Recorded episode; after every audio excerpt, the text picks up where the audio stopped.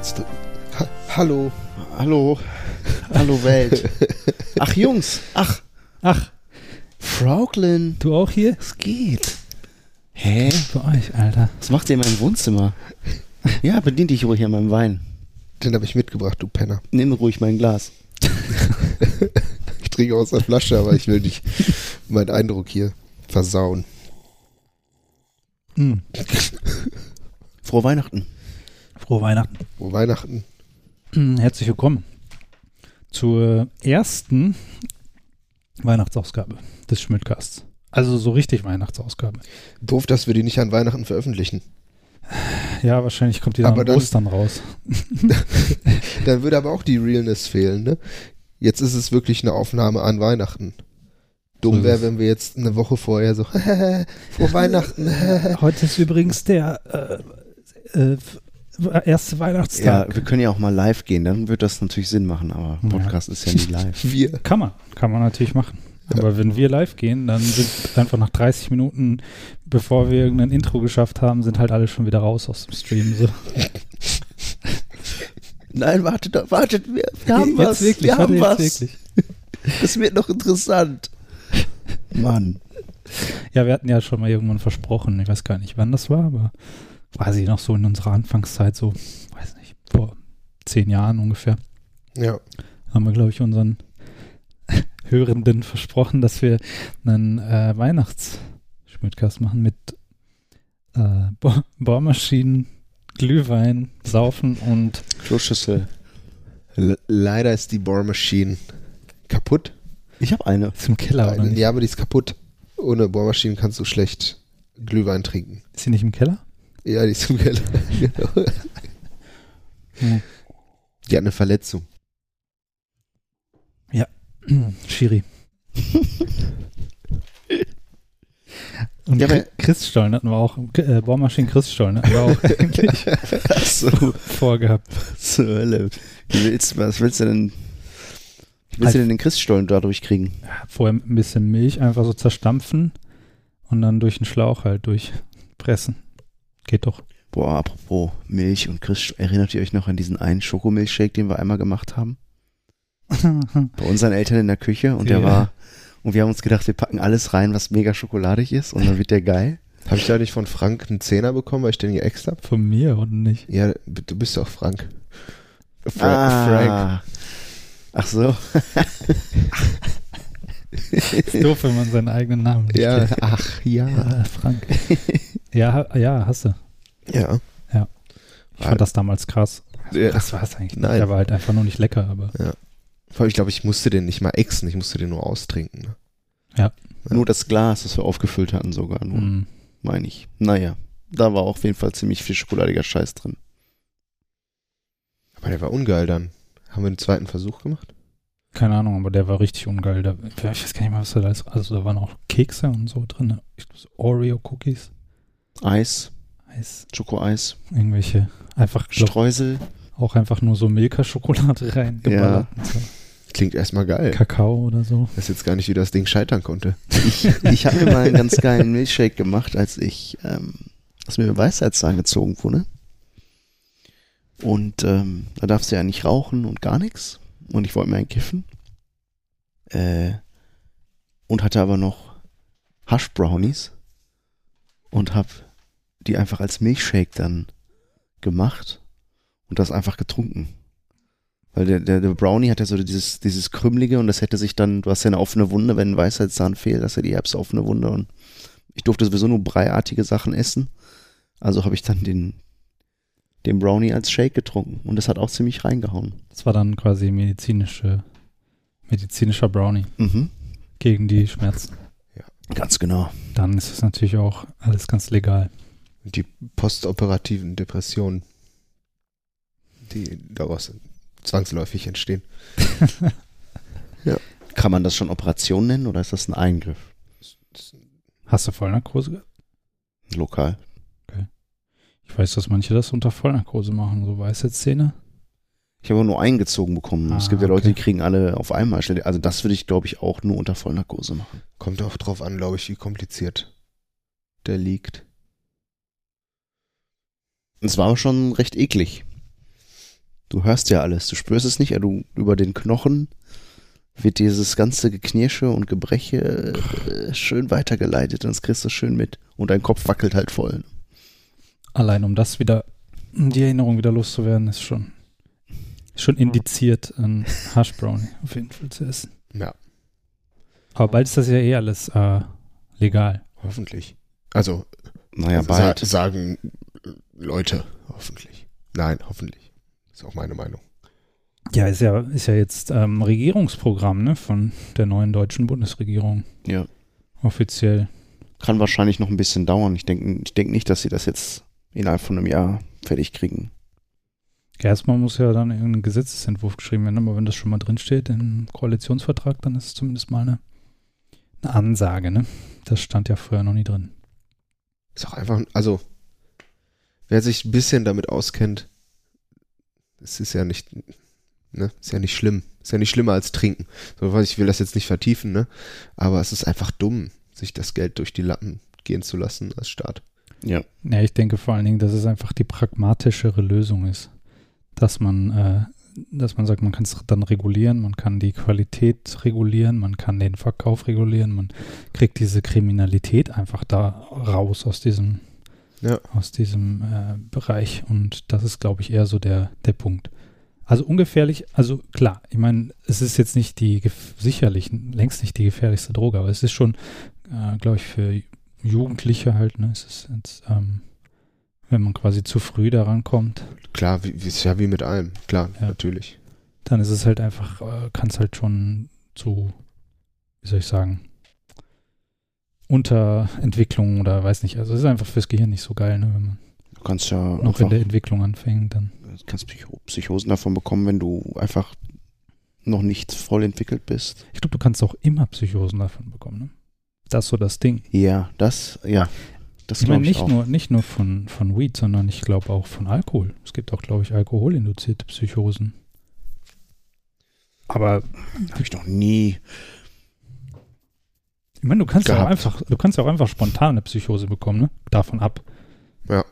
Das ist auch was, ist auch, that's a thing, so, das passiert. Woran würde ich das merken? Ja, so eine Psychose ist halt einfach, glaube ich, wenn du nicht mehr, also, ne, Fachmann hier am Start wieder, Schmidtgast hat Zum Beispiel auch so ein Jingle. Willkommen wieder beim Schmidtcast Halbwissen. Schmidtgast Psychologe. Ja, Sie, Sie haben eine Psychose. Da eindeutig Alkohol induziert.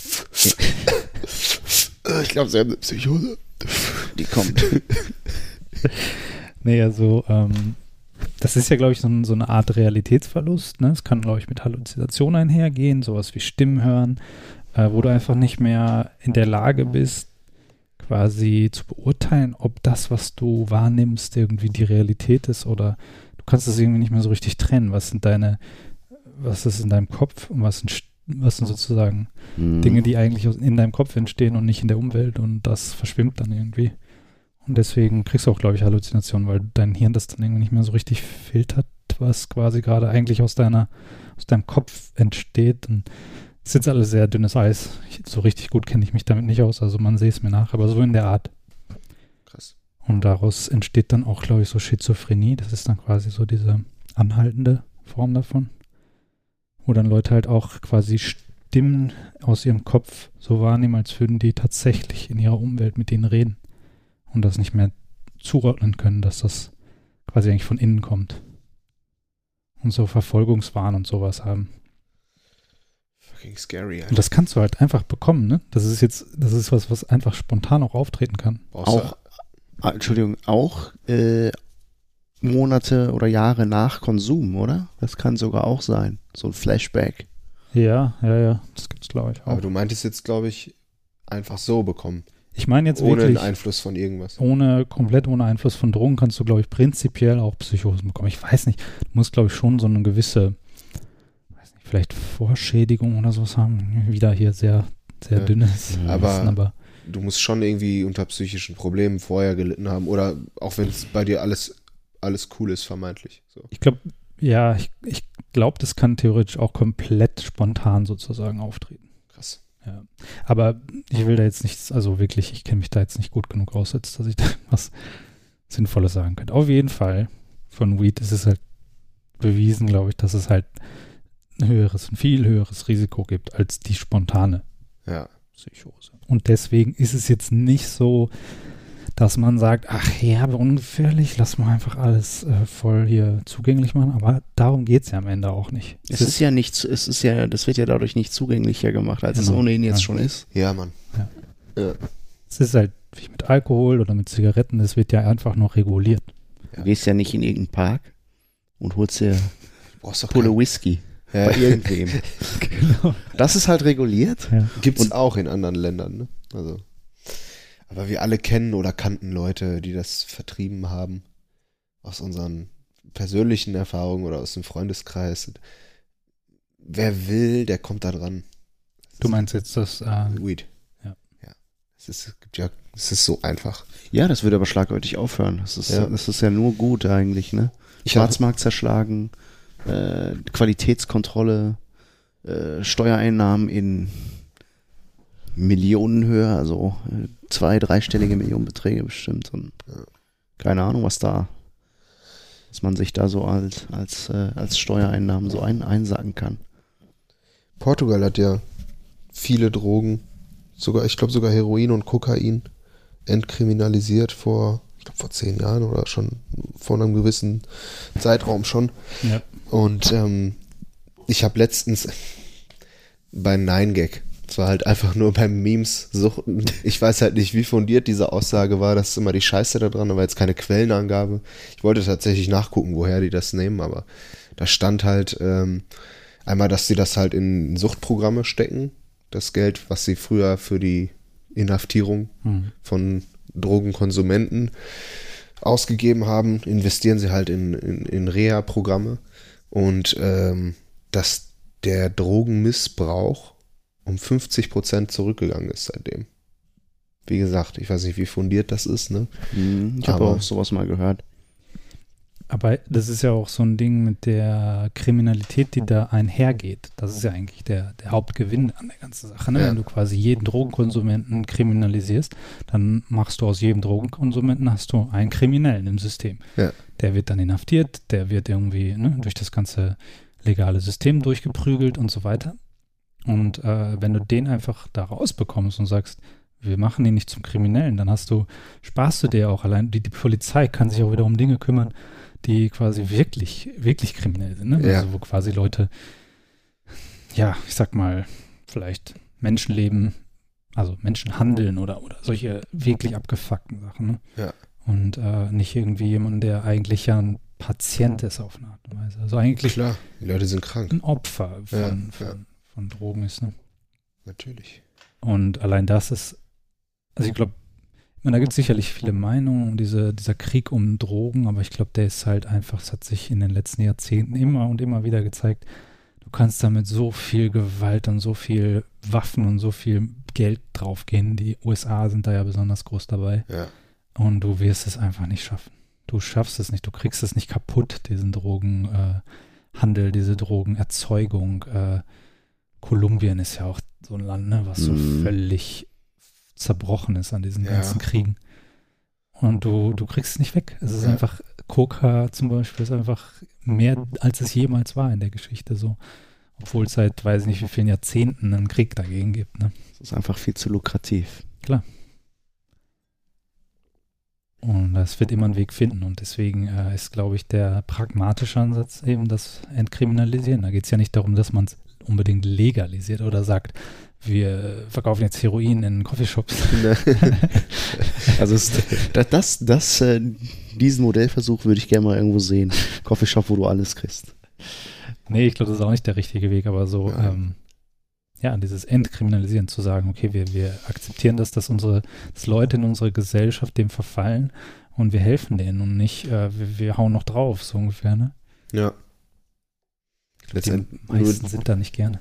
nur die, die es vertreiben, können dann halt noch belangt werden. Ja. So, ne? Das ist schon mal, schon mal nicht verkehrt. Ja, aber das ist, war schon, mich schon ziemlich geflasht, weil man, man neigt ja dazu zu denken, wenn es legal ist, dann, bam, dann macht's jeder, der vorher sich nicht getraut hat. So, Ich- aber dadurch wird's halt vielleicht wirklich unattraktiver für manche Leute. Ja, so einfach. Es ist eben nicht so ein, so ein einfacher Zusammenhang. ne? Genau, Es ist nicht genau. so, oh, ich kann das jetzt. Ich meine, würdest du jetzt, wenn jetzt morgen irgendwie Heroin entkriminalisiert würde, würdest du dann als erstes, Auf keinen Fall. Auf keinen Fall. boah, wollte ich immer schon ausprobieren. Ja. Jetzt probiere ich es aus. Ja. Das ist ja irgendwie, weiß nicht, nicht so ein logischer Zusammenhang. Die meisten Leute sind ja, Ja. ne? Aber mal eine andere Sache, die mir jetzt gerade durch den Kopf geht. Glaubt ihr, das wird so unkompliziert wie in Holland dann hier? Ich habe keine Ahnung. Gehst du rein, so, yo, hi, ja, hier ist die Karte, hm, nimm. Ich glaube schon. Also ich kann es mir schon vorstellen. Also, glaubst du, die machen das Ami, Nee. das Ami-Modell mit, mit Rezept? ich Das glaube ich noch weniger. Irgendwie. Oh, Entschuldigung. Das war ich am Tisch. Aber, ähm, nee, ich kann mir vorstellen, dass du dann irgendwie, du musst dich online registrieren, du musst eine Mitgliedschaft haben, äh, weiß ich nicht. Und War doch vielleicht nur an der Grenze, aber in, in Venlo, weiß ich noch, war das eigentlich auch mal so. Also ich, als ich das erste Mal da war, musste ich mir so eine weiße Karte holen. Ja, aber die Holländer, die haben das irgendwann eingeführt, das gab es nicht immer. Ne? Und vor allen Dingen die Grenzstädte haben das, glaube ich, eingeführt. Aber ich glaube, es gibt es nicht mehr, weil danach Okay. war ich, habe ich das nie wieder gebraucht. Aber ich weiß noch, als ich das erste Mal war, da war ich in, in, in Venlo, der war aber auch wirklich direkt hinter einer, eine, so von Deutschland nach Venlo, zehn Minuten mit der Bahn. dann An der du- Tanke. So. Ja, so Mhm. ungefähr. Äh, an so einem war ich tatsächlich auch mal, als ich bei einem Kumpel war, der wohnte in Gronau, glaube ich. Und hat in Enschede studiert. Und äh, dann sind wir halt darüber gelaufen, Hm. so, um in Holland ein bisschen zu feiern und so. Und das war wirklich so, wir waren über die Grenze und dann noch zwei Minuten und dann kam schon auf der linken Seite der erste Shop. Und da standen auch überall Bullen, so, ne? Also vorher schon, weil das natürlich naheliegend ist, dass die Leute eben rübergehen und kurz was, was holen, so, Mhm. ne? Nach dem Motto. Aber ich weiß noch, dass ich, da musste ich mir auf jeden Fall so, musste ich mich anmelden, mich registrieren und da hatte ich so eine weiße Karte. Da war nicht mal irgendein Logo drauf oder so. Da war nur so ein Magnetstreifen dran hm. und fertig. Es ist auch mal das Gerücht in letzter Zeit kursiert, dass man, wenn man keinen niederländischen Pass hat, gar nicht mehr kaufen kann bei denen. In der, an der Grenze, ne? Überall. Überall. Ach, krass. Meinst du, das lassen sie sich entgehen, so den Touristen? Das Die, genau das ist denen auf den Sack gegangen. Dieser Kiff-Tourismus hat wohl so Überhand genommen. Hm. Jetzt auch, ne? Keine Gewähr für die Angaben, die ich jetzt mache. Ich sichere mich hier ab, aber ähm, es wär, sind wohl angeblich sehr viele junge britische äh, Konsumenten und Kiff-Touristen rübergekommen. Und äh, die sind dann teilweise herbe abgekackt dann drauf, ne? Hatten halt, konnten das überhaupt nicht einschätzen. Ähm, und haben sich immer ein bisschen daneben benommen und das wurde denen dann irgendwann zu bunt. Vielleicht war es auch nur in Amsterdam. Vielleicht hat Amsterdam das so im, im Innenstadtbereich, im Rotlichtviertel so gesagt, ey, das machen wir jetzt hier nicht mehr. Hm. Das äh, artet aus. Aber ich war auch schon sehr lange nicht mehr in Holland und auch schon sehr lange nicht mehr im Coffeeshop. Ja, ich habe es mir ehrlich gesagt jetzt überhaupt gar nicht mehr weiter ange, angeschaut mit den Plänen der deutschen Bundesregierung. Ich- Was die da vorhaben, genau, weiß ich gar nicht. Ich glaube, das wissen die selber noch nicht so genau. Kann auch sein. Die müssen sich das, da muss es noch Gremien für geben, die sich dann ganz, ganz genau damit Aber in befassen. Holland ist es auch so komisch geregelt, ne? Die, äh, wie war das nochmal? Das Verkaufen ist nicht illegal, aber das, äh, wie war das? Die, die, dieses Herstellen Ach, dieses an, eigentlich dürfen die Coffeeshops, wie war das denn nochmal? Die, die, die kaufen das quasi illegal. Also das, ja, das Beschaffen ist so eine Grauzone, glaube ich. Ja. Ne? Irgendwie so, ja. und das ist ganz komisch. Das wird geduldet oder keine Ahnung, aber so richtig rechtssicher ist es eigentlich auch nicht. Wird nicht auch viel in Deutschland angebaut davon? Angeblich, ich habe das auch mal gehört, dass das zum großen Teil aus Nordrhein-Westfalen kommt. Keine Ahnung. Lass es doch gleich hier. In der, in der Anfangsszene von, nein, das ist nicht die Anfangsszene, aber es ist die Szene bei Pulp Fiction, wo Jules und Vince Vega im Auto zu ihrem Auftrag fahren. Und Vincent war äh, vor kurzem in Europa gewesen, unter anderem in Amsterdam. Und er erklärt dann dem anderen, äh, wie das da so ist. Und er meinte, ja, du, es gibt bestimmte Haschbars, da kannst du das dann drin rauchen, aber auf der Straße, wenn du die anderen zündest, äh, dann kannst du schon auch irgendwie, weiß ich nicht, vom Platz geschickt werden oder so, oder des Platzes verwiesen werden. Aber darf nicht gefilzt werden, zum Beispiel. Ja, Ist halt auch nur ein Film, ne? Aber Ich glaube, aus der Sicht von einem Amerikaner äh, klingt das total absurd, wenn das ein Polizist sich nicht einfach filzen darf. Vor allem auch, wenn du offensichtlich Drogen konsumierst. Nicht nur, nicht nur von einem Amerikaner, aber klar, in dem, in dem Fall, ich glaube, da gibt es viele Länder, wo es echt übel ist. Ich habe gehört, auf Bali darfst du dir nichts, nichts erlauben. Quasi, dass es da wirklich richtig krasse Strafen gibt. Ja, so gerade Südostasien, die haben ja auch Todesstrafe häufig auf Drogen, Schmuggel und sowas. Philippinen. Wir haben, Und Philippinen, Alter, die sind sowieso völlig das, daneben, Alter. das ist so krass. Wir haben doch letztens hier diesen Tom Segura geguckt. Da warst du schon etwas schläfrig. Okay. Der, der hat das doch erzählt, äh, dass die, der so, so Motorradgangs hat. Wie heißt dieser? Wie heißt der nochmal, der Präsident? Äh, du, du, du, Duarte? du, ja, so ähnlich, ne? Irgendwie, ne? Duterte. Duterte, ja, genau, genau. Der, äh, da ist es tatsächlich so, dass wenn du vermeintlich, suspected, sagt er, vermeintlich konsumiert hast, dass sie dich an Ort und Stelle abknallen dürfen, Mhm. ohne, ohne, Prozess. ohne Verfahren, ohne Prozess, ohne irgendwas auf eine auf bloßer Vermutung so, ne? Philippinen ist, glaube ich, sowas von abgefuckt. Übel. Ja. Gut, das ist ein, das ist ein richtig krasses Beispiel. Oder sowas wie Singapur zum Beispiel. Ne? Ja. Die sind ja auch immer so Law and Order mäßig, ist alles so mega sauber und keine Kriminalität und sowas. Ja, Mann. Aber die Strafen sind halt auch hardcore. Ja. Was ich geil finde, ist, dass du per Gesetz nicht auf die Straße rotzen darfst. Oder Kaugummi kauen. Ja. Das auch nicht. Ja, das ist schon wieder ein bisschen. Mit dem Rotzen, ich meine, man. das- Kaugummi es- kauen? Es kann einem ja auch mal schlecht sein oder dir, dir fliegt ein Viech in den Mund oder so, ne? Aber ich finde das so widerlich, wenn ich mich irgendwo hinsetze und dann ist so zwischen den Füßen hat sich einer alles voll gerotzt. Ja. So. Bah, So eine Pfütze schon. ja, das finde ich wirklich, das finde ich ekliger als irgendwo einen Hundehaufen zu sehen oder so. Da, kommt wirklich, da wird mir anders. Ich weiß auch nicht warum, aber da bin ich voll empfindlich. Boah, was Hundehaufen angeht, ey. Ich war ja in Portugal dieses Jahr in. Ist aber auch nicht heftig, ne? Ey. Ist mir Du, auch du, musst, du musst immer die Augen offen haben. Ja. Ich bin auch mit Latschen schön in so ein, in so ein Ding. Nicht voll, aber so 50 Prozent rein. ja. Das heißt, Das heißt, die Hälfte ist noch so am Schlappen vorbei. So auf oben. den Fuß drüber geklappt. Nein. Zwischen den Zehen, wo der Flipflop-Faden ist. Und da hat er so, Dann kamen da andere Fäden. Nee, aber ähm, das war voller Hundescheiße da überall. Du musstest immer die Augen offen halten.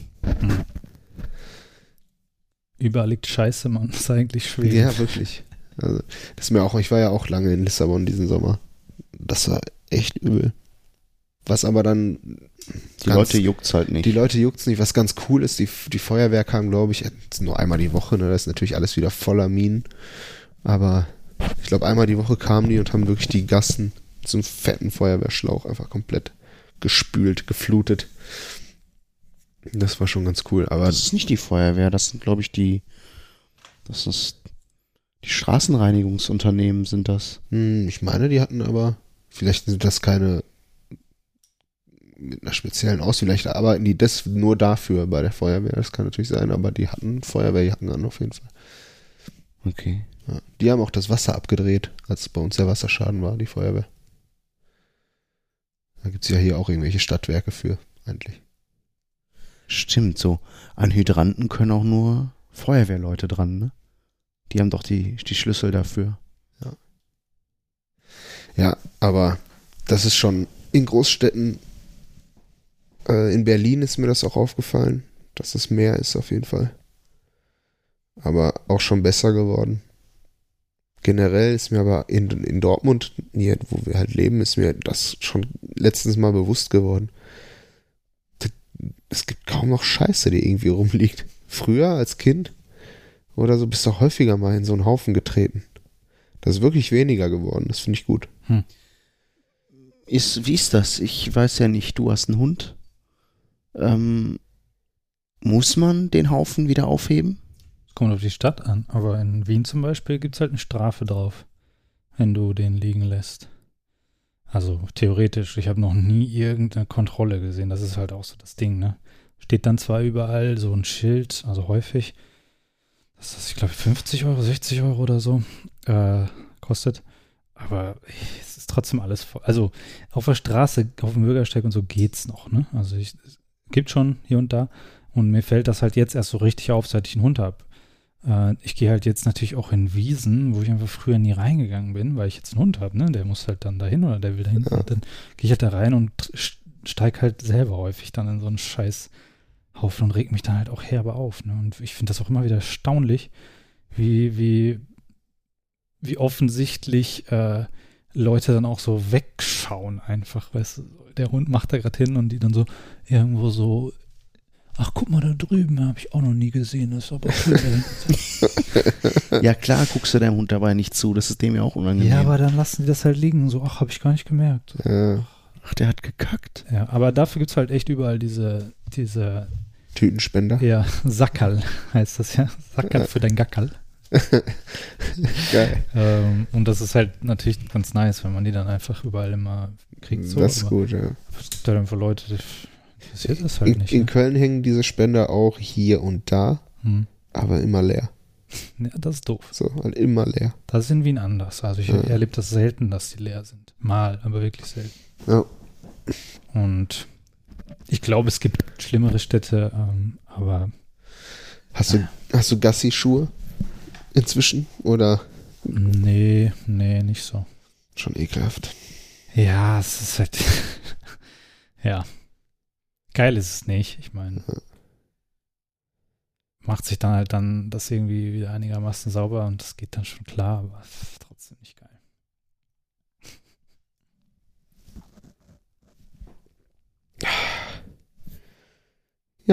Ja. So viel zum Thema Scheiße. eigentlich Drogen. Stimmt. Mit Drogen haben wir angefangen. Hattest du nicht noch Themen? Ja, also wo wir gerade so ein bisschen über Dortmund auch geredet haben und äh, Scheiße. Jo, stimmt. Ja, ich bin ja jetzt, ähm, weiß ich nicht, wann ich das letzte Mal hier war. Äh, ich glaube zu Ostern oder so, ne? Also im April oder was? Aber da warst du auch nicht in der City und so, ne. Ja, doch, bestimmt ein bisschen, aber jetzt nicht so, nicht so Ja. viel unterwegs. Dieses jetzt zu Weihnachten war ich natürlich dann doch häufiger in der Stadt. Äh, hab, ja, weiß nicht, Weihnachtsmarkt oder auch Geschenke kaufen oder so. Und da ist mir halt einfach aufgefallen, wie viel mehr Obdachlose es einfach gibt in Dortmund. Ähm, dass sie wirklich an jeder Ecke, überall in jedem Hauseingang irgendwelche Schlafsäcke rumliegen und Mhm. Wie meinst du das mehr? Mehr als in Wien? Nee, mehr als ich früher das wahrgenommen habe in Dortmund. Ich habe ja lange in Dortmund gelebt und das habe ich nie so wahrgenommen, wie viel, also meiner Wahrnehmung nach sind es einfach viel, viel mehr, als es, als es früher waren. Und weiß ich nicht, ja, wie euer Eindruck da so ist, ob das. Ja. Ich arbeite ja in der Stadt.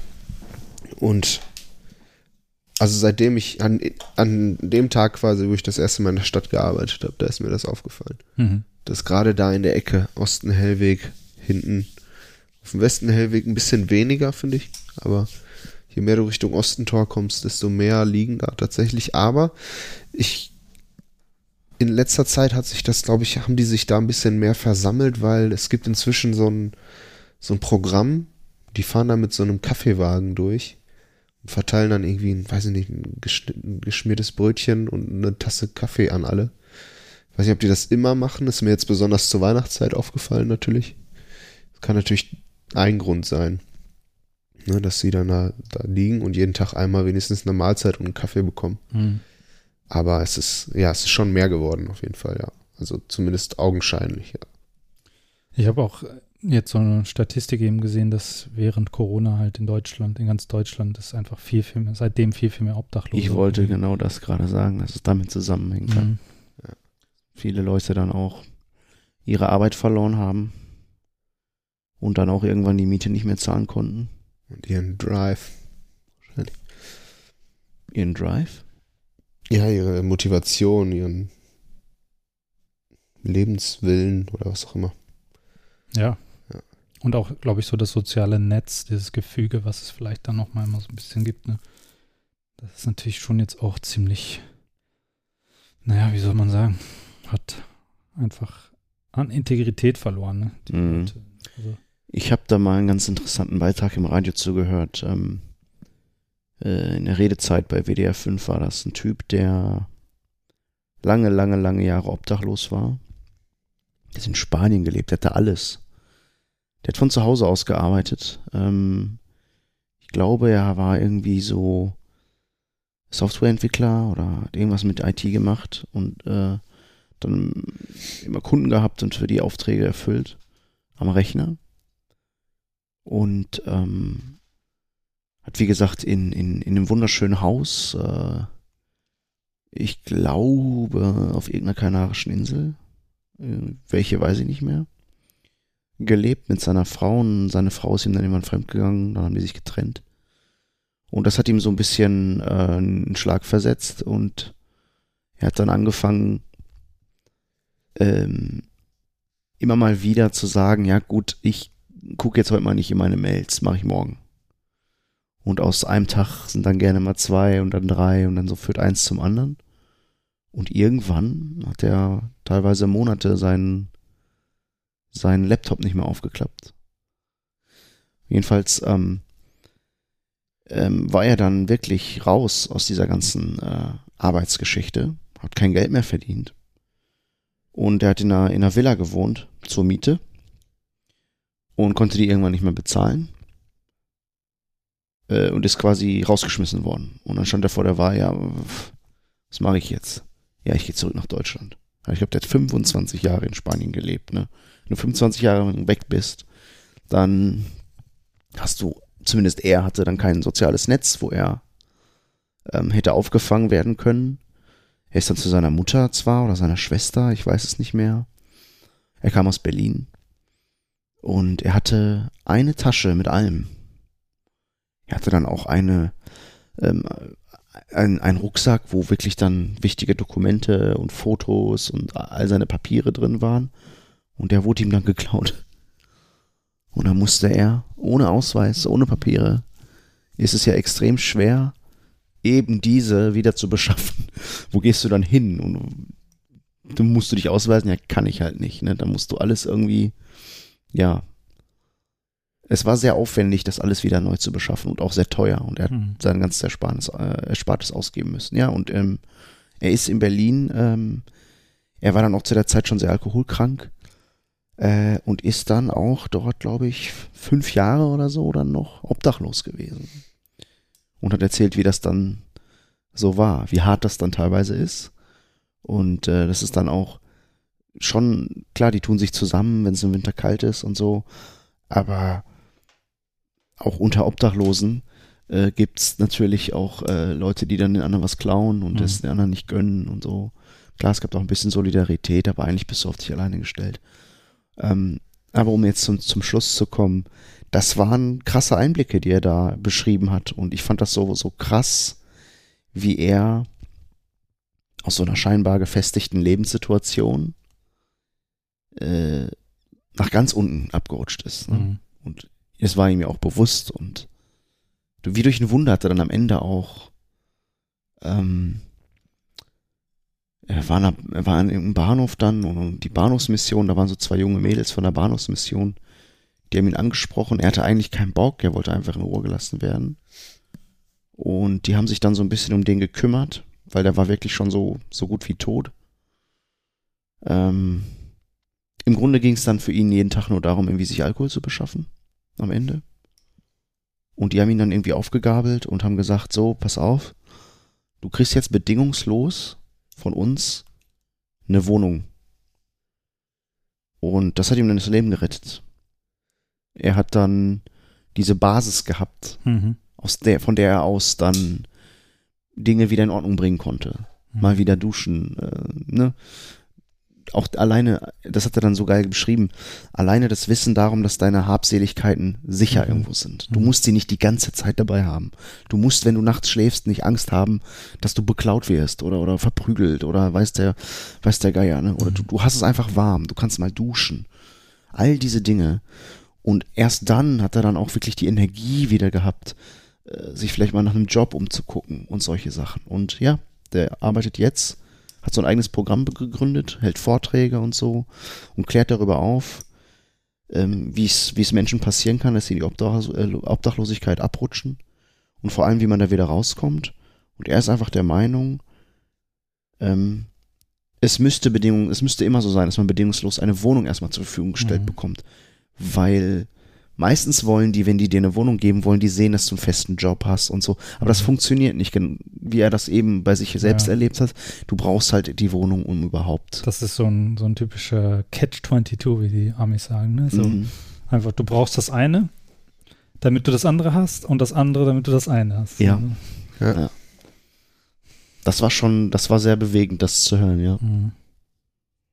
Ja, ich meine, das ist am Ende immer die gleiche oder eine ähnliche Diskussion, so, ne? Wie viel, wie viel Vor, Vorleistung gibt man als Gesellschaft, wie viel unbedingt, also ne, ohne Bedingungen, bedingungslose ähm, Stütze gibt man, wie viel Geld, wie viel Sozialsystem braucht man, was leistet man sich als Gesellschaft, äh, ohne dafür sozusagen direkt einen finanziellen Wert wieder zurückzubekommen. Und ich glaube, Deutschland ist halt so in den letzten Jahrzehnten extrem, da hat extrem abgebaut, was Sozialsysteme angeht. Ne? Und das ist wahrscheinlich Mhm. einfach auch eine Konsequenz davon.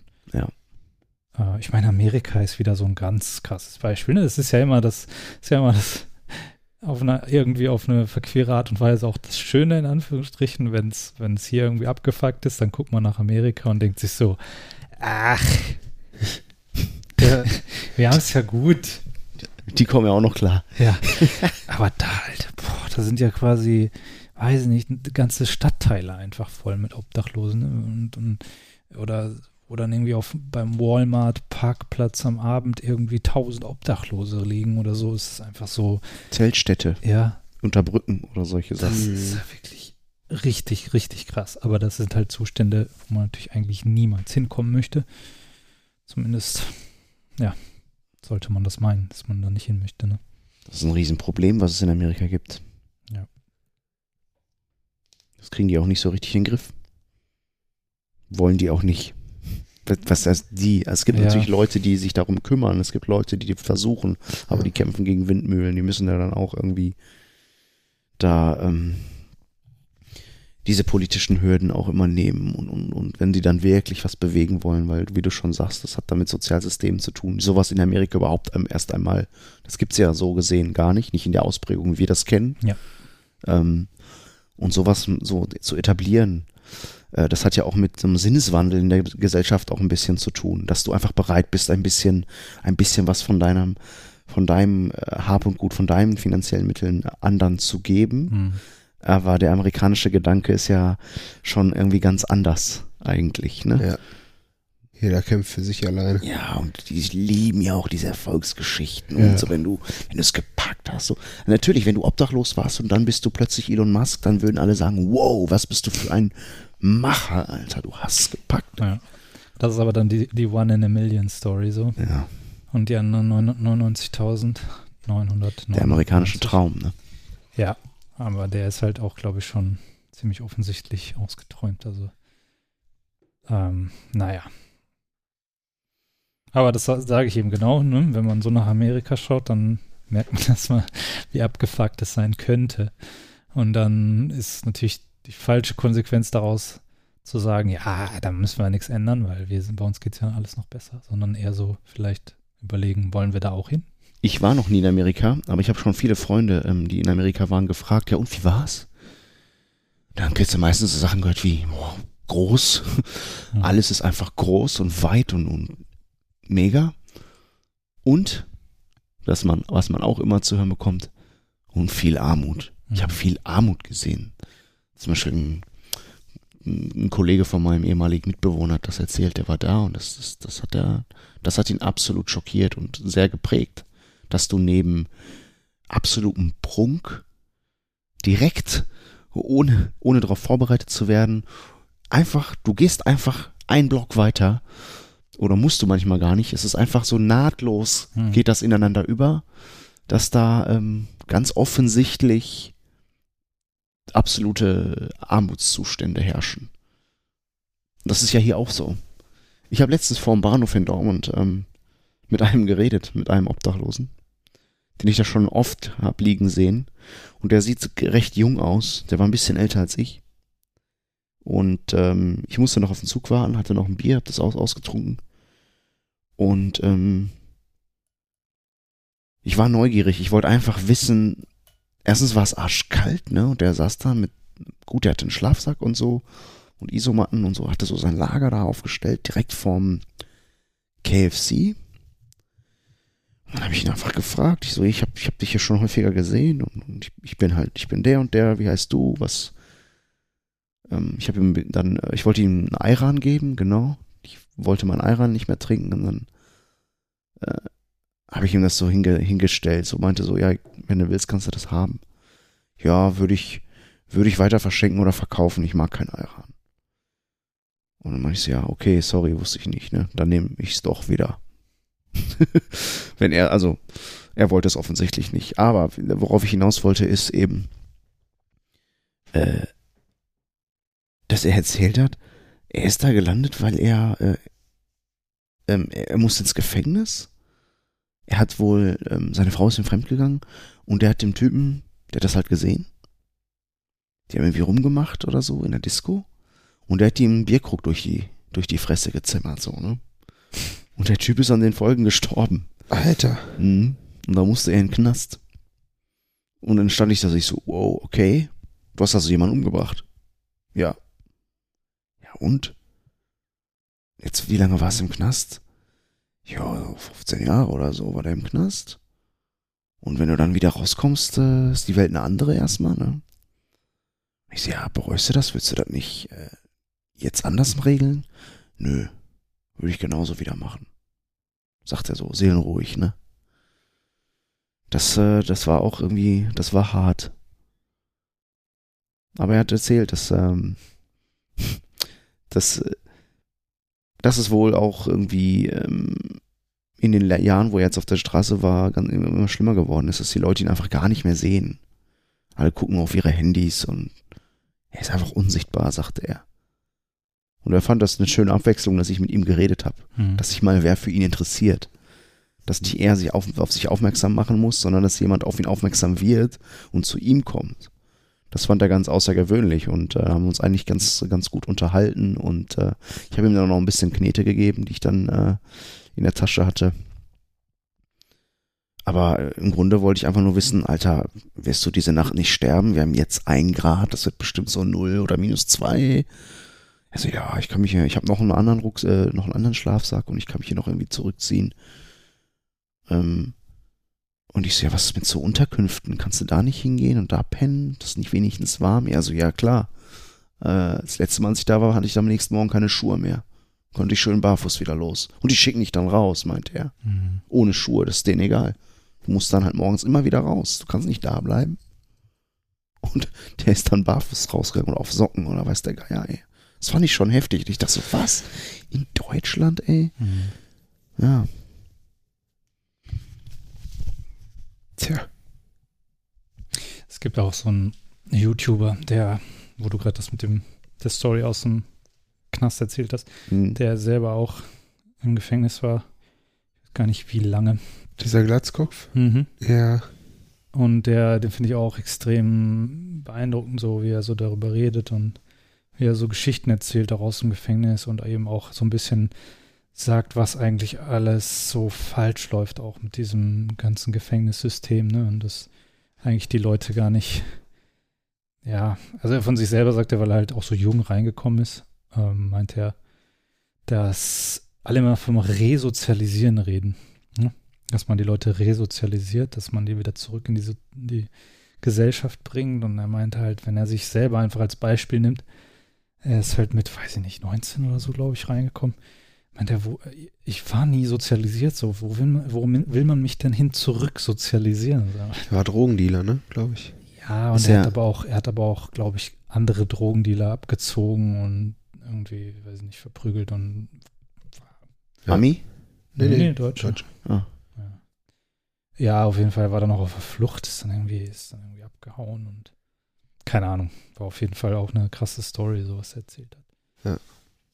Er hat viele Videos, ne? Ja. Also der richtigen Channel Ja, aufgebaut, ja. Ich glaube, ich weiß, wen du meinst. Der trägt eine Brille, hat eine Glatze und Mhm. oft so einen Tanktop an, ne, glaube Genau, ich. ja. Ja, ja. Und der hat eben auch ein Programm, äh, wie hat er das nochmal genannt? Ich habe das jetzt wieder vergessen. Das ist auch ein ganz guten Namen eigentlich. Aber da geht es halt darum, dass man Leute, also gerade junge Leute, die jetzt aus schwierigen Verhältnissen kommen, dass man denen Leute zur Seite stellt, so Mentoren quasi, die quasi eine ähnliche, ähm, eine ähnliche Backstory haben, eine ähnliche Geschichte wie die Jugendlichen, ne? Dass die halt zum Beispiel, weiß ich nicht, irgendwer, der, der jetzt mal Fußball spielt oder so, dann, ähm, dass der halt jemanden auch zur Seite bekommt, der früher auch Fußball gespielt hat. Aber einfach nur so Parallelen, dass die halt Ja. jemanden bekommt zur Seite, der versteht, wie sich das anfühlt, ne? Der selber durch die Scheiße durchgegangen ist und dass eben nicht ähm, irgendwie irgend so ein irgendein random Dude dann da steht und irgendwie den Moralapostel spielt, sondern halt so jemand, der halt wirklich versteht, was der Ja. mitmacht, ne? So ähnlichen Verhältnissen vielleicht auch kommt und das halt irgendwie alles schon so anders verarbeitet hat und so. Das finde ich eigentlich eine ziemlich coole Idee. Hm. Ja.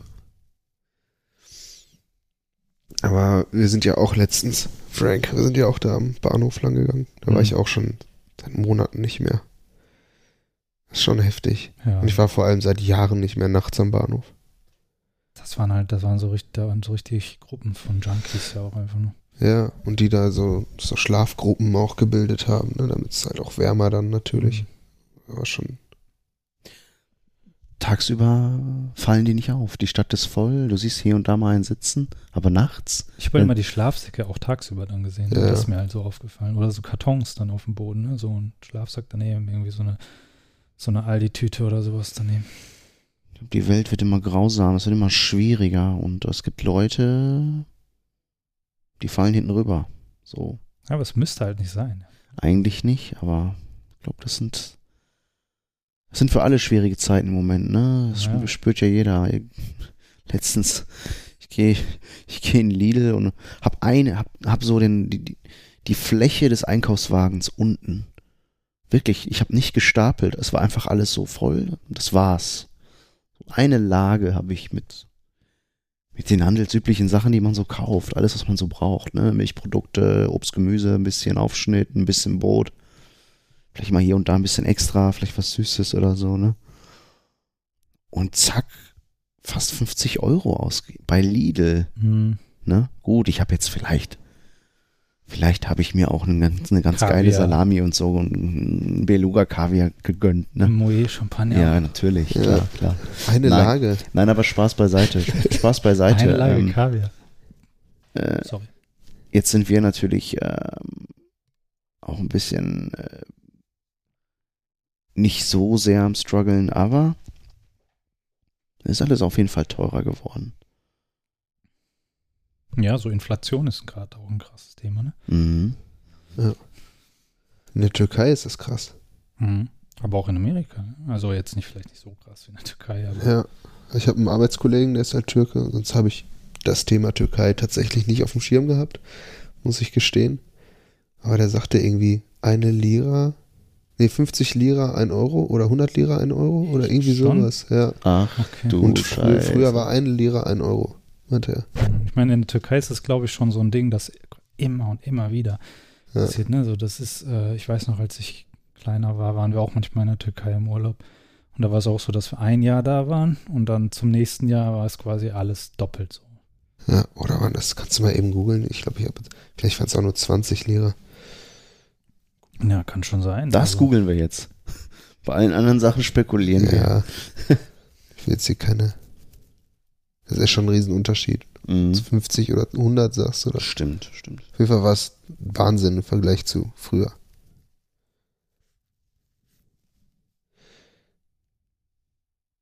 Ding, ding, ding, ding, ding. Zwölf. Zwölf. Okay. Zwölf. Aber ich glaube, ich war ja da, ähm, war ich in der Türkei im- im August, glaube ich, und da waren es, glaube ich, noch so knapp unter zehn oder zehn. Also es ist Ja. seitdem dann schon wieder. Aber vielleicht hat sie auch wieder gefangen, weil er, war- ich meine, er meinte irgendwie einen höheren Wert auf jeden Fall. Aber gut. Ja, es war äh, scheinbar vor ein paar Tagen waren es über 18. Ja, dann hat er 20 gesagt. Dann ist es jetzt schon Ja. wieder ganz schön runtergegangen. Interessant, dass das so schnell dann wieder. Wahnsinn. Ne? Naja. Dunkle Themen, Jungs. Mhm. Dunkel. Dunkle Themen für die dunkle Jahreszeit. ich habe noch ein anderes Thema. Ich mache jetzt einfach mal einen Cut. äh, ich habe mich in letzter Zeit wieder in so ein YouTube-Rabbit Hole so ein bisschen reingeguckt. Ähm, ich kenne doch bestimmt so diese, gut, das gibt es nicht in Deutschland, oder in Deutschland gibt es das noch nicht so verbreitet wie in der englischsprachigen Welt, aber so äh, indische Telefonscams, wo so einfach Ja. indische Callcenter irgendwelche Leute anrufen und halt so irgendwie sagen, ja, sie haben irgendwie ein Virus auf ihrem Computer oder wir sind von Microsoft und wir wollen irgendwie einen Computer reparieren und sowas.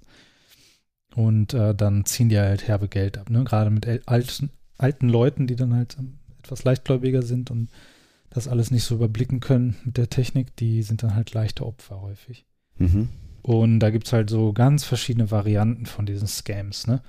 Und teilweise geht es dann sozusagen in Anführungsstrichen nur um hunderte Dollars, aber manchmal räumen die halt den, die kompletten Konten leer, so, ne? Also wirklich dann komplettes Ersparte von dem ganzen Leben, so, weiß nicht, Zehntausende Dollar teilweise, die die dann und die schaffen das dann einfach, sie zu überzeugen, äh, dass es sich um, also dass da irgendein Fehler passiert ist, dass die Leute dann selber dieses Geld zum Beispiel von der Bank holen, äh, weil sie denen glauben, dass das ein Fehler ist.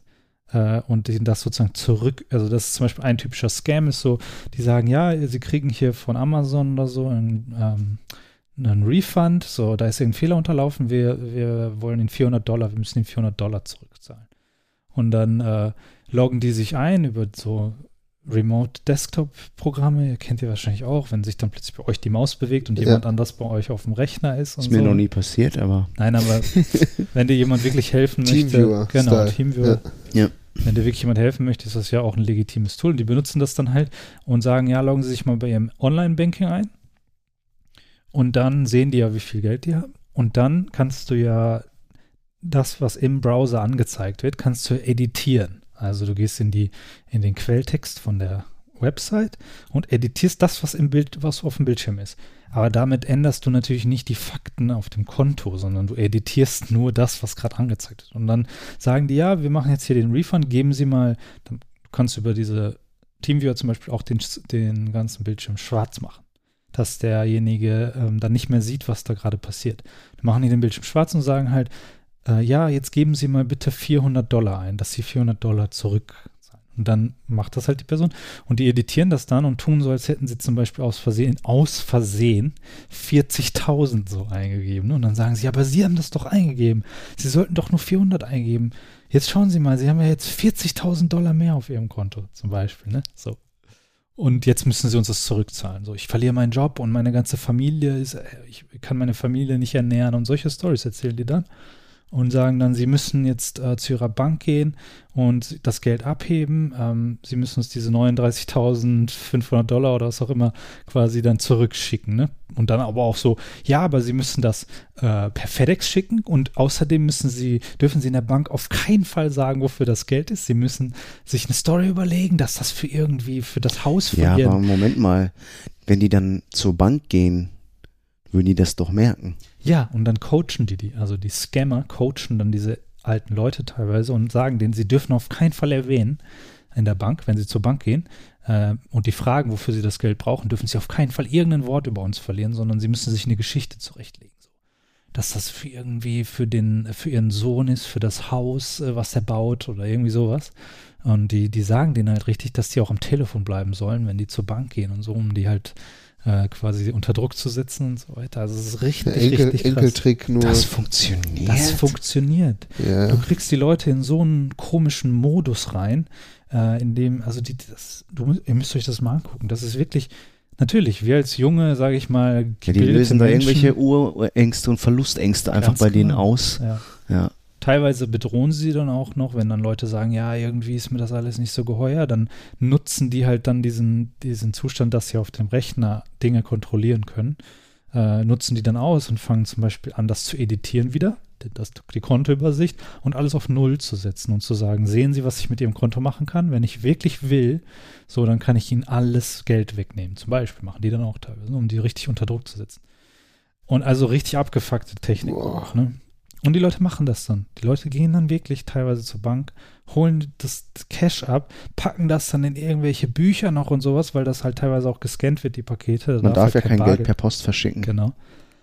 Und dann, äh, dann sind die halt wirklich so, so verzweifelt, dass sie das dann halt wirklich irgendwie machen und das Geld dann halt wirklich wegschicken. Ne? Und äh, da gibt es halt jetzt, das ist jetzt der ganze Punkt, da gibt es Leute, die halt diese Scammer ähm, dann aufspüren. Also beziehungsweise die rufen, die versuchen halt extra die anzurufen oder ne? Und Ja. dann halt so äh, entweder, also das einfachste, sage ich mal, ist die halt ganz lange am Telefon zu halten, indem man einfach so tut, als würde man kooperieren, als wäre man alt und wird das dann alles ausprobieren. Und ich noch so, ja, ich weiß nicht. Und dann ne, so, so ganz lange hinhalten, damit sie in der Zeit wenigstens keine anderen Leute mehr verarschen können. Ja. Also das ist so das, das Erste. Aber dann gibt es halt so ein paar Leute, so ein paar, ja, Scammen zurück. Genau, so Hack, also quasi Hacker einfach, die ihre Skills halt benutzen, um diese Scammer halt zu hacken und teilweise dann hochzunehmen. Ne? Boah, das ist so geil, Alter. Das ist so ein, so ein Real-Life-Thriller einfach teilweise. Da gibt es halt das einen es bei Typen. YouTube zu sehen. Ja, Dokumentation darüber. ja, Jim Browning, das ist so ein, so ein YouTuber, der macht halt genau das. Und äh, der, der ist halt so richtig geil, weil der, der nimmt dann halt teilweise die Dinger so hoch. Also das heißt, der, der hackt sich dann zum Beispiel da rein und ähm, beobachtet die dann auf ihren Kameras. Die haben dann Kameras zum Beispiel in ihren Callcenter.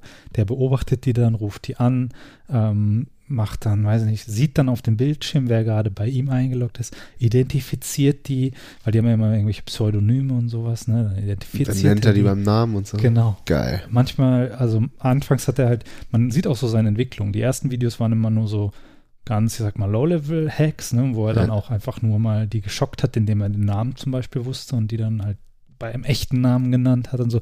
Aber mittlerweile ist er so, so weit, so sophisticated, dass der halt einfach komplette Callcenter hochnimmt und die Sachen dann also quasi auch an die Polizei schickt und dann gibt es auch Leute dort vor Ort, die dann, die dort konfrontieren und, und so und das ist so krass, ne?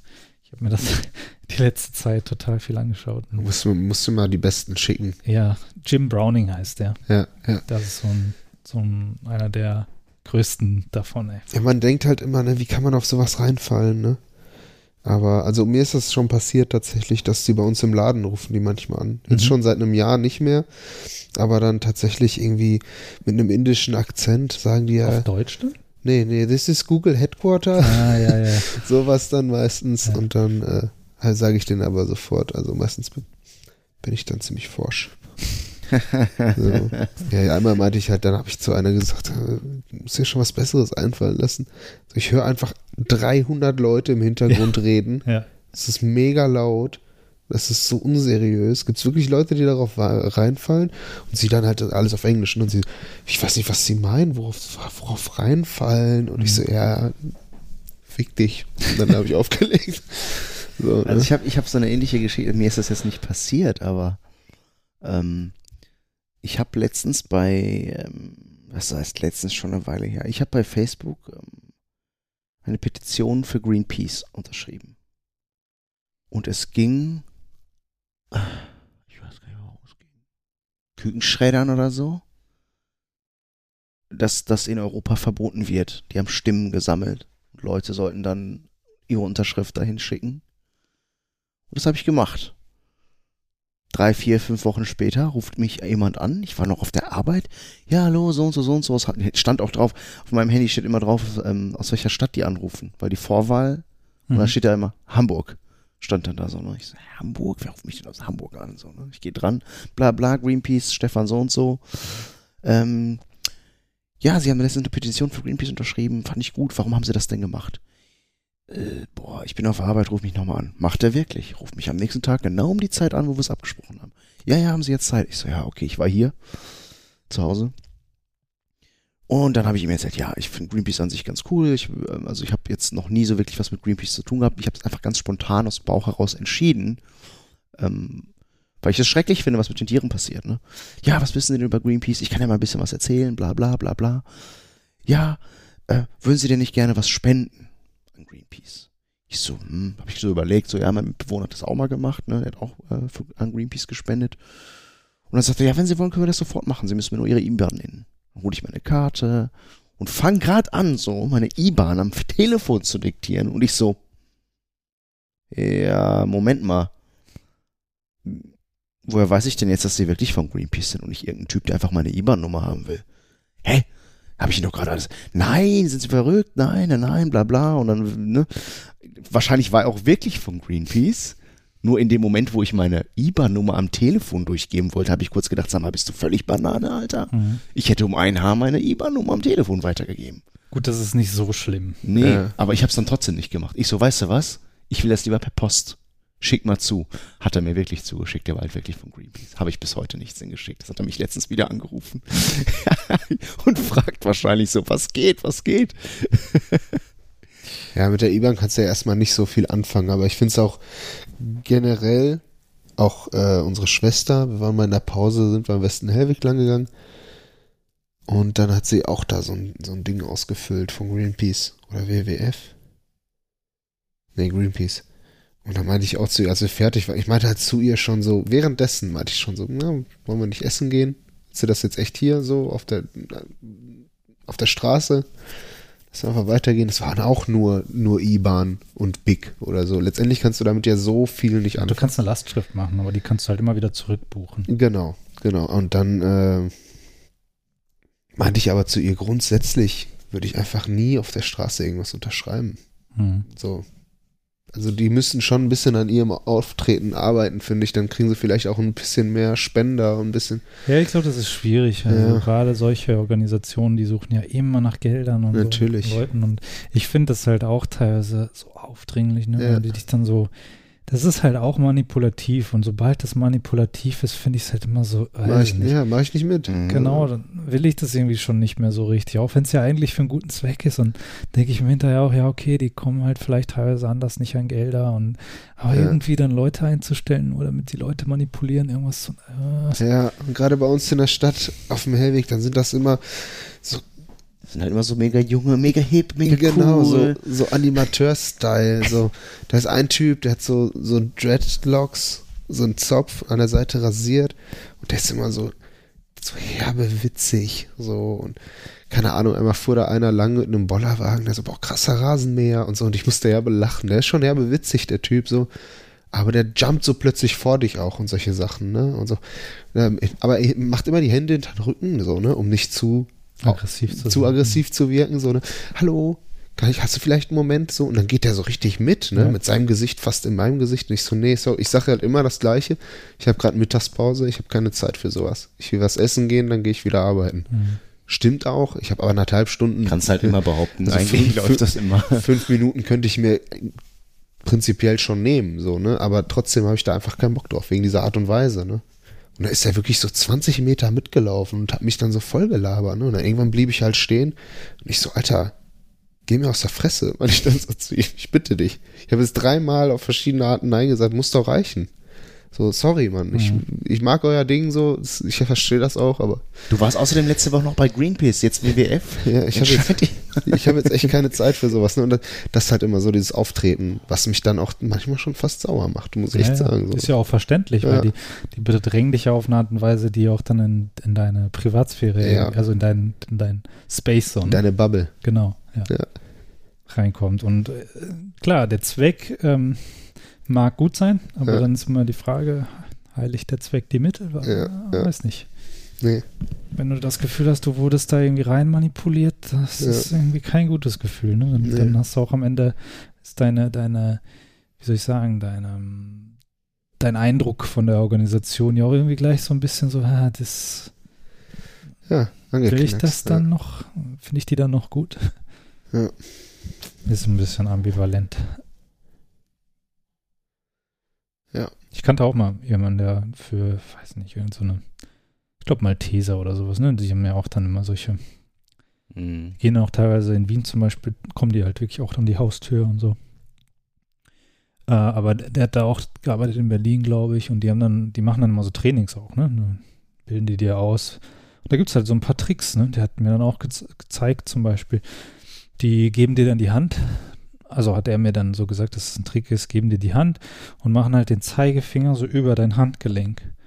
Und das ist zum Beispiel dann so eine Linie, das Handgelenk, die du halt quasi dann überschreitest, die automatisch quasi dann so ein bisschen ein, also du bist dann quasi schon in dem Bereich drin. So. Ja. Penetrieren. dein, dein Safe Space Ja, so, Finger. so ein bisschen, ja. Und sowas, da sind halt so kleine psychologische Tricks, ne? Aber ist dann schon irgendwie ein bisschen strange. Ja. Mhm. Gerade jetzt auch mit Corona ist natürlich schwieriger für die. Gut, ja. Dann darf es natürlich Leuten auch nicht, nicht mehr so nahe kommen. Da Ja. reagiert man ja jetzt noch empfindlicher als sonst. Mhm. Ich bin auch wirklich jemand, wenn mich jemand zum Beispiel nach Kleingeld fragt, gebe ich fast immer was. Da habe ich irgendwie, weiß ich nicht. Ich weiß, auch Mhm. viele wollen sich was zu saufen holen, Mhm. wie auch immer. Aber wenn einer zu mir kommt und mich höflich fragt, ob ich 50 Cent habe oder einen Euro oder warum nicht, Ja. denke ich mir dann so, ne? Aber wenn ich da sagen würde, nein, die Leute lassen einen meistens sofort in Ruhe. Aber der Mhm. Typ, ey, der meine Unterschrift oder meine IBAN will und dann geht der echt 20 Meter mit so. Ich einfach denke, Alter, übertreib's einfach nicht. Das fand ich sehr penetrant auf jeden Fall. Ja. Ist auch eine undankbare Arbeit, ne? ja. Auf jeden Klar, ja. Guck dir mal die ganzen Bodo-Verkäufer an. Die sind herbe nett. Die fragen dann immer herbe nett, aber eigentlich Mhm. holt man sich die viel zu selten. Ja, es gibt hier beim Aldi gibt's einen Bodo-Verkäufer, der schiebt dir dann, der spielt dir dann immer so einen, so einen Einkaufswagen zu. weißt du? Ja, ja. Zieht den aus der Reihe und schiebt ihn dir so entgegen. Und das ist immer ganz nett. Natürlich möchte er gerne, dass du dann auch eine Zeitschrift kaufst. Und ich fühle mich dann immer schlecht. Ja, aber du kannst das einfach umgehen, ne? Also ich habe Ich Ja. fühle mich dann immer schlecht, dass ich dann keine kaufe, weil ich habe ja seine Dienstleistung, seine Hilfestellung in Anspruch genommen. gut, Ah. er hat ja auch keine Wahl gelassen. Ja, das stimmt. Aber kennt ihr das Gefühl? Ja, sicher. Wenn Ja. ihr euch schlecht fühlt oder Klar. und du, du gehst über einen Hellweg und du siehst da, du siehst da jemanden so. Und es ist so klar, du musst jetzt an dieser Person vorbei. Und dieser Person ist so klar, dass du sie gesehen hast. Und du entscheidest dich ganz bewusst dazu, sie einfach zu ignorieren. Guckst nicht mal hin. So, guckst einfach so. Stur geradeaus. Und jedes Mal, wenn ich das mache, denke ich mir so, boah, du Stück Scheiße, Mann. Mhm. Aber ganz ehrlich, ich habe heute schon vier oder fünf Bettler gesehen. Empathie hat Grenzen. Ja, Empathie ist so ein, so ein, so ein, wie soll ich sagen, nutzt sich halt dann ab, ne, wenn, wenn das quasi zu sehr, Ja. Also ist vielleicht ein bisschen zu, zu reduziert, das sozusagen, aber es ist schon so eine, davon hat man halt dann nicht unbegrenzt und, und das ist eben auch so ein Problem, wenn man sich daran gewöhnt, an dieses Bild ja auch, dieses Bild der Innenstadt, die zum Beispiel voll mit Obdachlosen ist, dann werden die, wie du schon sagst, immer unsichtbarer. Du gewöhnst dich einfach irgendwann an dieses Bild. Und du, was willst du, also ich meine, wie du schon sagst, du kannst noch allem was geben. Du hilfst den Leuten ja auch nur begrenzt, indem du ihnen ein bisschen Geld gibst. Klar, hilfst du ihnen für den Tag, was zu essen zu haben oder so. Ja. Du hilfst ihnen ja nicht wirklich aus dieser Situation heraus. Ich meine, ich weiß nicht, es gibt ja auch, manchmal denke ich dann auch so, ja, man müsste denen ja einfach nur irgendwie so 1000 Euro oder sowas geben und dann wären die, aber das ist es nicht. Nee. Das hilft denen ja nicht raus. Ja. Und ganz andere Ursachen und da Genau. kannst du nichts ausrichten. naja, kannst du schon, aber nicht auf diese Art und Weise. Du Dann musst musst du einer Hilfsorganisation was spenden, die sich um Obdachlose das kümmert. oder halt wirklich quasi dich wirklich mit der Komplexität des Problems auseinandersetzen. Ja. Die Frage stellen, warum ist der hier auf der Straße? Was braucht er, damit er hier wegkommt? Ähm, was müsste passieren, damit der, ne, das ist ja ein strukturelles Problem. Du musst dich ja dann wirklich mit der Komplexität befassen und nicht einfach nur das Symptom im Grunde bekämpfen, indem du einfach nur mal eben so ein bisschen Geld drüber Ja. wachsen lässt. Es gibt ja auch so YouTube-Videos aus Amerika oder so, wo die dann irgendwelchen Obdachlosen, weiß ich nicht, Jo. irgendwie 10.000 Euro geben oder so, wo ich mir dann auch mal denke, ja geil, geile Klicks und so, voll cool. Das, genau das denke ich mir auch. Mach's doch ohne Kamera. Mhm. So, als ob du das jeden Tag rumrennst und den allen helfen willst. Ne? Ja, und das ist halt, das Ja. hebt halt nicht das, das ist die Ursache. Und dann, aber wer von uns ist denn wirklich, hat so viel Energie auch, sich dann mit dieser Komplexität dieser Sache auseinanderzusetzen. ne? Das ist, Wir haben alle unseren eigenen Scheiß. so ist es. Ja. Das ist Das halt ist- da das Tragische an der Sache im Grunde. Ja. Also was ich mache, Thema Bodo. Also Bodo, ja, wir haben ja, kennt ja nicht jeder. Ist ja eigentlich ein Dortmunder, ne? Dortmund und. Bochum. Da Das heißt, das steht, glaube ich, Bochum Dortmund. ich habe noch nie drüber nachgedacht. Mhm. Ich dachte, das Ding halt gehört irgendeinem Bodo. Yo, Bodo, yo.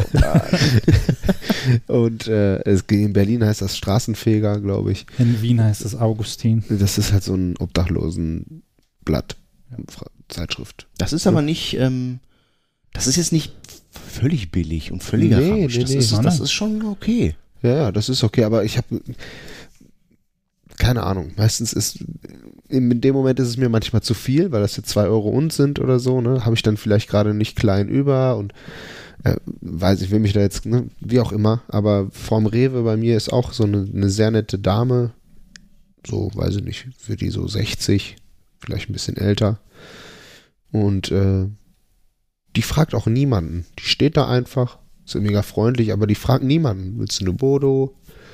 So, sondern die steht da einfach nur. Aber ein, ein zwei Mal kam ich schon mit der ins Gespräch und ich, ich sagte halt immer, wenn ich an der vorbeikomme, meistens wenn ich rausgehe, ich sage immer, wenn ich reingehe, gleich, wenn ich Wechselgeld habe, sage ich dann zu der so. Auch wenn ich mit Karte zahle. So einfach, weil ich erstmal einkaufen will. Und dann äh, bringe ich der schon mal einen Kaffee mit von Malzers da vom Bäcker. Und dann gebe ich ihr halt den Kaffee und meistens gebe ich ihr so 1 1,50 oder so. Sag ihr halt hier, ich will keine Bodo, aber Ja. hier, hier 1,50 für dich. Mhm. So, einfach, ne? Ist sie auch sehr dankbar. Letztendlich. Sie Mhm. kriegt ja auch, weiß nicht, 50 Cent von dem Bodo-Preis sind für sie, ne? Oder 80 Cent. Irgendwie so steht ich ja da glaub, drauf. Ich glaube mehr. Also, ja, ja. Es, aber nicht jeder, der, nicht jeder Mensch, der eine Bodo verkauft, ist auch wirklich so, so richtig am Abkacken. Nee. Das sind Nee. einfach auch Leute, die vielleicht, wenn du schon sagst, die ist über 60, vielleicht einfach ihre Rente so ein bisschen, Mhm. Das sind, ja, ja, also die sind, dünn und ein bisschen was dazu verdienen. das sind, glaube ich, keine Obdachlosen. Zumindest nicht alle. Die sind, sehr, nicht. die sind sehr gepflegt, auf jeden Fall. Fast alle, die ich jetzt so vor Augen habe, sind sehr gepflegt. Einer, einer von denen war doch mal bei uns so Hilfshausmeister. Der Typ, der sagt, noch einer Stoff, Lesestoff. Braucht ihr noch was für einen Tipp? Ja, Ne? ja, ja, der, Könnt ihr überhaupt lesen? Nicht Ja. nur kiffen. so ein geiler Typ. Der immer durch den Westpark gegangen ist. Der ist, der ist echt berühmt in Dortmund. Den kenne ich. So. Der ist auch immer durch die Kneipen dann noch gegangen abends und sowas. Ja, ja. Aber der hat Spaß daran. Ich glaube, der macht das nicht, weil er es muss. Ja, ja, ich glaube schon, das- dass er, dass er was ein, einnehmen muss zusätzlich. Das auf jeden Fall. Das ist so. Nicht jeder, der Pfandflaschen sammelt, ist so. so. Ich habe meine Oma einmal eine Pfandflasche aufheben sehen, als sie draußen war, weißt du? Ja, das, das ist auch so ein bisschen so eine Mentalitätssache Ja, bei ihr. So, genau. oh, die braucht das, 25 die braucht das nicht. Das weiß ich. So, ne? Aber Mhm. ist auch bei manchen Leuten, ne? Man darf nicht immer so judgy sein. Ja, direkt. aber mal ganz ehrlich, ich weiß auch nicht, wie viel Rente dann Oma hat, ne? 20 Cent haben oder nicht haben. Und Müll beseitigt, das hat man dann natürlich auch schon mal erledigt. Ich glaube eher, das ist so ein Generationending. Also Dann in diesem, in diesem speziellen Fall. Ja. Ich habe das halt Mama erzählt. Ich weiß, dass es auch mal gut genug geht, dass sie das nicht machen müsste. Auf jeden Fall. So, aber ja, 25 Cent, denkt sie sich. So. Und ganz ehrlich, ich habe jetzt wieder, weil wir sammeln immer recht lange zu Hause. Äh, habt ihr in Österreich Pfand? Nicht auf diese PET-Flaschen, sondern halt nur auf so Bierflaschen und so. Ja, okay. Ja, auf jeden Fall, wir haben jetzt wieder richtig viel. Man freut sich richtig beim Einkaufen, so, ne? Weil wir sind echt zu faul, jedes Mal so drei Flaschen mitzunehmen. Sondern wir sammeln, bis wir wirklich, Ertrinken. äh, ja, bis wir da hingehen mit so einem richtigen Sack mit. Wenn, wenn Leute schon sagen, Ja, genau. weil du da gefühlte 15 Minuten einfach Flaschen reinschiebst. Ja, wirklich. Letztens hatten wir einfach, keine Ahnung, 12 Euro. Das sind einfach über 40 Flaschen, das muss man sich mal vorstellen. Ja, wir haben jetzt so einen fetten Beutel hinter der Tür, da schmeißen wir die rein und fertig. Ja, und da habe ich mich richtig gefreut. So Da war der Einkauf, zack, 10 Euro günstiger. Mhm. War schon ganz geil. Gut, das ist ja Geld, das du schon mal ausgegeben hast, im Grunde. Ja. Ne? Aber ist trotzdem der psychologische Effekt, Ja. ist trotzdem gut. Ja, Ja. auf jeden Fall. Und dann wird das halt direkt geschreddert, ne? Ich meine, daraus machen die so Sachen wie Vlies und solche Sachen. Ja, unter anderem, ja.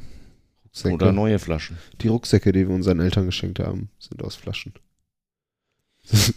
Zusammengebunden.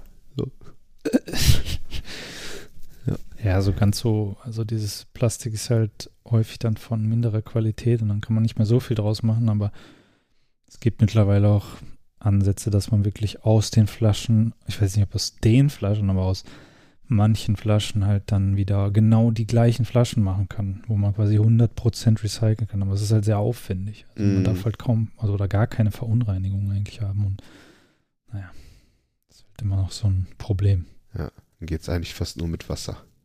Glas ist doch in der Hinsicht relativ gut wiederverwendbar. Ja, Glas, Glas finde ich sowieso, mache das eigentlich auch nur, weil wir kein Auto haben. Ansonsten. Und ich, ich habe irgendwie keinen Bock auf Flaschenpost und sowas. Ist auch irgendwie, man hört viel, dass das Ausbeutung ist. Ne? Das ist Flaschenpost. Flaschenpost, das sind so Bullies, die fahren durch Dortmund, die Mhm. haben, die liefern den Leuten ihre Getränke. Aber eigentlich hätte ich Bock, alles aus Glasflaschen einfach zu haben. Was Wasser angeht, trinke ich sowieso nur Leitungswasser eigentlich Mhm. inzwischen. Sind mehr so Softdrinks, die dann. Aber das ist auch so wenig geworden. Naja. Ja gut, Jungs, dann würde ich sagen, äh, machen wir es heute kurz und knackig. Ja, können wir machen. Dann lass uns aber bald auf jeden Fall nochmal eine neue Folge machen. Dass wir uns bald wieder sprechen im neuen Jahr. Ja, wir können ja auch dann Neujahrsschmidt. naja, das war ein bisschen zu, zu krasse. Ich weiß immer noch nicht, was wir dann Neujahr machen. Ja, gucken wir mal, wann das nächste Mal dann wieder was wird. Dann im Namen der Crew hoffe ich an alle Zuhörerinnen und Zuhörer, dass ihr ein besinnliches Weihnachtsfest hattet. Wenigstens ein paar eurer Liebsten sehen konntet, Corona-bedingt. Ist das ja alles immer noch, ist immer noch ein Cor Corona-Cast. Ja, Mann, Wir sind so alt wie Corona. Fast. wenn wir das überstehen. So, wenn quasi der, der Podcast immer noch, ähm, wenn er sozusagen die Pandemie überlebt, ja, also wenn er Also 20 Jahre. der, der Schmidtcast ist ja schon geboostert und alles. Ja. aber haben wir den wirklich äh, Ja, wir haben den, nur innerhalb der Pandemiezeit? Ja. Nie vorher? nee, Nee. wir haben genau, als Corona gerade so angefangen hatte, ich glaube, im April haben wir, haben, haben wir damit angefangen, ne? Und im März ging's los. So. Ja. Das war so ein bisschen schon der Trigger auch. Ich hatte, wir hatten ja immer schon mal so ein bisschen Ja, das stimmt. diskutiert. Das war auch in den ersten Folgen immer Thema. Ja, Boah, haben uns da den Mund fürsorlich geredet drüber. ja. Aber es ist auch jetzt immer überall Thema. Ja, aber ich bin wirklich an einem Punkt, wo ich so abschalte. Ja. Wenn ich mit den Jungs zocke, dann blende ich, versuche das, haben die mich sogar schon darauf angesprochen, dass ich wechsle immer das Thema dann. Ich habe echt keinen Bock mehr. Hm. Die reden immer noch so Sachen wie die Wirksamkeit sich um so und so viel Prozent bei den Boostern jetzt erhöht oder ich so, ich, dann sage ich denen, mit sowas befasse ich mich überhaupt nicht mehr. Das, boah, ist nicht so, dass mich das überhaupt nicht juckt, aber ich kann es einfach nicht mehr hören. Hm. Ich mache einfach mit. Ich nehme auch die vierte und die fünfte, aber ich will einfach alles dafür tun, sozusagen, dass es einfach mal vorbei ist. So. Ja, das ist halt diese viel beschworene Müdigkeit, ne? so diese Corona-Müdigkeit. Und das merke ich halt auch bei mir selbst natürlich. Ja, Hm. Ja, also, ja, naja. Also eigentlich 2021 sollte ja das Jahr sein, wo wir es endlich hinter uns bringen. Aber ja, 2022, Jungs, sage ich euch, Hm. Ist das Dann ja- aber. wo wir es endlich hinter uns Dann geht's Hamburger. ich weiß nicht, wo, ich weiß nicht, wo, woher man sich den Optimismus noch nehmen soll, ne? Weil wir sind eigentlich genau an dem Punkt, wo wir vor einem Jahr waren. Oder ein bisschen beschissener teilweise sogar noch. Naja, würde ich nicht so sagen, weil wir, jetzt wenn ich von uns dreien mal spreche, wir hatten alle die Wahl, uns impfen zu lassen und haben es getan. Ja, Ja, ja, das konnte man vor einem Jahr nicht. Das und das stimmt, war ja. schon dann irgendwie ein anderes Gefühl, ja, weil ähm, man ja gleichzeitig für sich selbst die Sorge hatte und für, für Leute, die einem nahestehen. ja. Und jetzt ist es halt quasi, mh, ja, eigentlich geht es ja jetzt vor allen Dingen, finde ich, immer um diese, ähm, ja, um Intensivstationen im Grunde, ne? Also einfach wieder das Gesundheitssystem, Ja. das halt kollabiert unter diesem, unter diesem Ansturm. Denn wenn ich das jetzt bekomme, weiß ich ja, der Verlauf wird halt einfach so, also wird bestimmt nicht geil, aber es, Ja. Ich muss mich jetzt nicht besonders sorgen, dass das irgendwie schlimm wird. Das stimmt, ja. Das hat sich schon was geändert, natürlich, Mhm. ja. Aber gefühlt dann auch irgendwie nicht, so- nicht genug. Ne? Dass Ja. man immer noch hier sitzt und wieder ab Dienstag in Deutschland, glaube ich, wieder sich nur zu zehn treffen darf. Mhm. Nächste Woche wollen wir pölen und äh, da hat einer in die Gruppe geschrieben, wir müssten es vorher testen. Habe ich direkt gesagt, ich bin raus. ich habe echt keinen Bock. Ja, gut, so einen Schnelltest zum Beispiel habe ich heute auch mal einfach wieder gemacht. Ich habe auch letztens, also vorgestern habe ich einen, nee, gestern habe ich einen gemacht. Gibt Schlimmeres. Ja, natürlich. Aber also selber gemacht? Ja. Ja, aber du musst den Ach so, wenn du da. ah, musst, glaub ja, ich, ja, okay. wieder zu irgendeinem Impfzentrum, äh, Testzentrum. Ja, okay. Ach ja, ist alles halb so wild. Das ist auch Meier, äh, Meckern auf, auf hohem Niveau natürlich, aber ich genervt. Seid ihr denn auch so? Also ich habe so unter anderem habe ich so manchmal mitbekommen, also man muss ja auch know your enemies, du musst manchmal Bild lesen. Ähm, und dann stehen da so Schlagzeilen wie äh, Böllerverbot. Jetzt für immer. So, äh, ich kann es auch nicht hören. So, wer regt sich denn ernsthaft darüber auf, dass wir keine Böller kaufen können? Außer die Böllerhersteller. Ja, siehst Für die tut's hast mir leid. Die, also die, die regt's natürlich auf, ne? Dann stell etwas anderes her. Mach doch einfach Masken. Ja, Oder Desinfektionsmittel. jetzt natürlich sehr oberflächlich, aber vielleicht Bildleser. Hm. yeah. Ist So. vielleicht was dran. Ja. Nee, aber ich finde das, ähm, wir hatten das ja am Anfang kurz, Thema. Ja, ich finde das auch so aber unwichtig. Das ist so, so, als Kind war das cool. Boah, ich will Böller, boah, ich will Raketen. Ich will das, ich will kokeln, ich will das. ja, Ah. Gut, äh, gut, Feuerwerkskörper, so Raketen sind irgendwie noch ganz cool, eigentlich. für Papa war es immer cool, weil das immer ein Vorwand war, sich nochmal eine Kippe anzuzünden.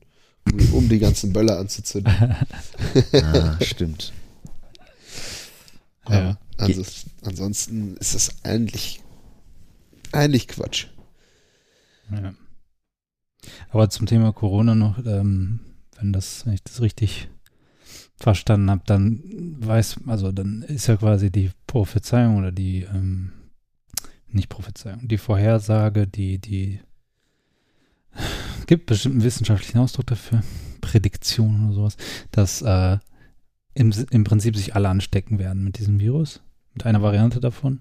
Ähm, aber dass man eben mit der Impfung dann diesen Verlauf so mildern kann, äh, dass, äh, dass es nicht so schlimm ist und dass dann irgendwann eine Variante, die, die quasi ähm, nicht mehr so nicht mehr so aggressiv ist oder nicht mehr so schlimme Verläufe hervorruft, weil einfach alle dann sich mal einmal infiziert hatten, schon mal eine Impfung hatten und so weiter, dass das Immunsystem einfach dann irgendwann lernt, damit umzugehen. Und dass es dann ein Erkältungsvirus wird, was ja ist ja nicht das erste Coronavirus, was ein Erkältungsvirus schon ist. Ne?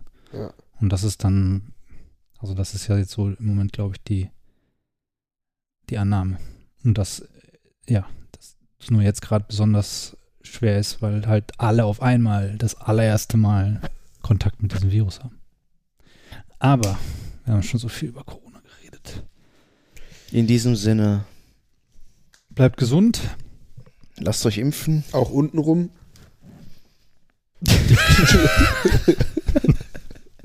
Wichtig. Ganz wichtig. Also ge gesund untenrum, nicht, nicht untenrum impfen lassen. Das ist, glaube ich, nicht so geil. Genau, dann hören wir uns im nächsten Jahr. Wenn es wieder heißt, Der Schmidt ist da.